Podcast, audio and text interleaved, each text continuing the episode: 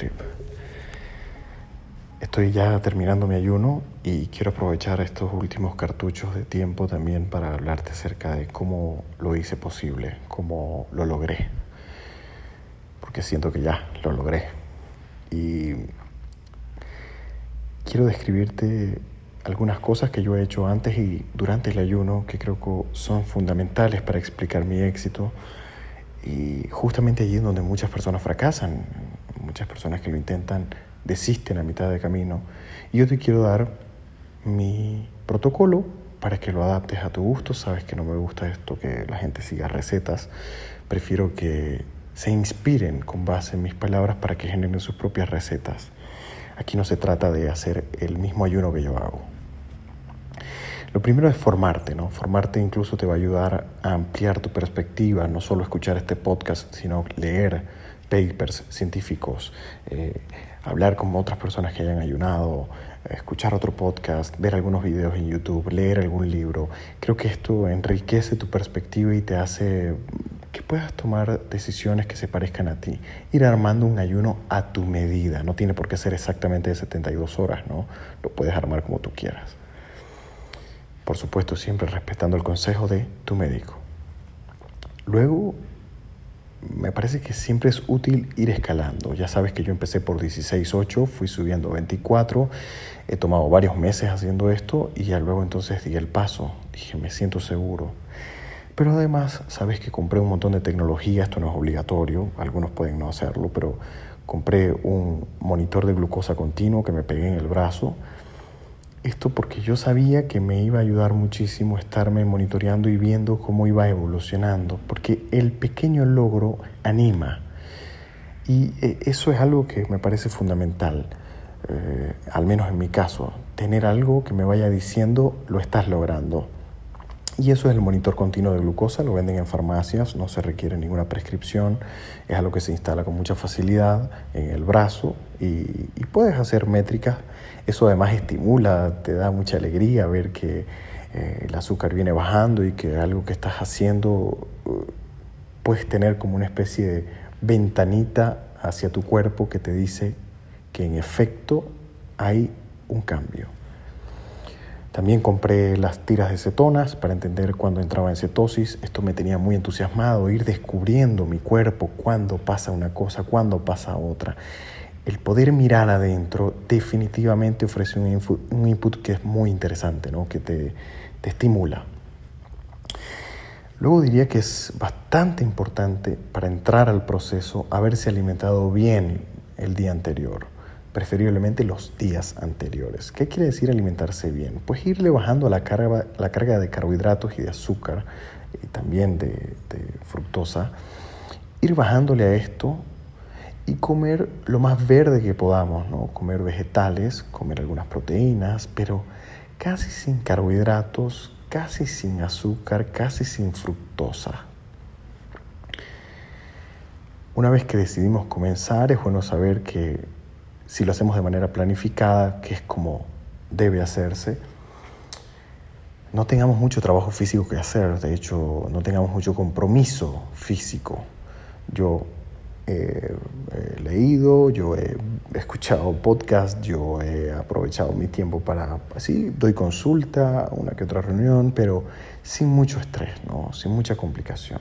Siempre es bueno tener la mente ocupada para todo este proceso. Entonces yo he jugado mucho ajedrez, he dado mis consultas, cosa que me da mucha alegría. Converso mucho con mi esposa, tengo además esa particularidad y se asoma ahí otro consejo. Si puedes hacerlo en compañía de alguien, espectacular. Espectacular porque puedes conversar el proceso, se pueden dar ánimo, pueden conversarlo, incluso aunque no estén presentes físicamente uno al lado del otro, algún amigo en otro continente que quiera ayunar contigo, esto vale la pena, vale la pena esa compañía. Me parece que lo otro que diría que se ha hecho fundamental es la correcta hidratación. Desde el momento cero que inicia el ayuno hay una variable que no puede fallar y es hidratación. Un buen consejo que me dio un buen amigo hace mucho tiempo cuando comencé con el ayuno intermitente y fue muchas veces cuando crees que tienes hambre tienes sed, te estás deshidratando sobre todo porque en los momentos en los que comías solías tomar mucho líquido. Y esto es una verdad indiscutible. Hay que tomar mucho líquido. Por ahí unos 3 litros de, agua tomo yo por día cuando estoy en, en este proceso de ayuno y eso me ayuda a primero olvidar la idea de que tengo hambre y mantener mi organismo funcionando muy bien porque todo el proceso que estoy haciendo requiere agua también. Observo con mucho cuidado mi orina, que no se me ponga muy amarillenta, indicador de que estoy deshidratándome, o que no se me ponga demasiado clara también, ¿no? Indicador que quizás estoy tomando demasiada agua. Otra herramienta valiosísima ha sido la meditación, y específicamente la hago justo al despertar. Y esta meditación tiene dos fases. La primera en la que hago una meditación muy clásica, sin guía, sin nada, sin propósito, zazen, y luego hago una meditación especial para conectarme con mi cuerpo, el propósito de lo que voy a lograr durante el día y comunicarme con mis células, ¿no?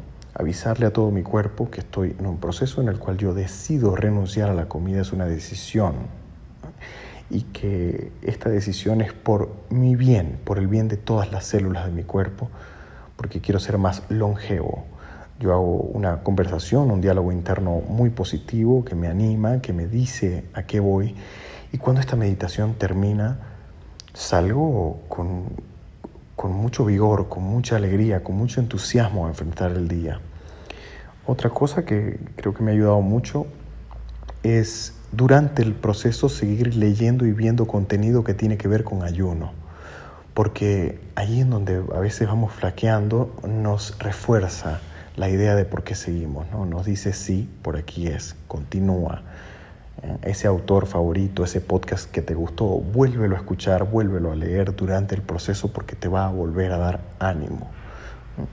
Finalmente, tener eh, mucha compasión con el cuerpo, mucha compasión, ser justos en la medida de lo que nos exigimos, no exigirnos más, entender que estamos en un proceso que demanda que nos tratemos con mucho cariño, con mucho cuidado, que respetemos nuestras señales del cuerpo, que no las sobreinterpretemos, que sepamos que aquí está nuestro cuerpo, que a veces puede sentirse incómodo, pero que eso no significa otra cosa, que si necesitamos un poco más de comodidad nos recostamos, tomamos agua, meditamos, leemos, pero la comida no es parte del juego, es muy bueno eh, hablarse en términos bastante definitivos. De hecho, una persona me recomendó pararse frente a la alacena, mostrarle al cuerpo la comida y decirle, comida hay, yo elijo no comer. Es esa elección la que nos sostiene, la que nos mantiene, la que nos empuja y la que nos hace, como yo en este momento, conseguir el logro. Que tengas un buen.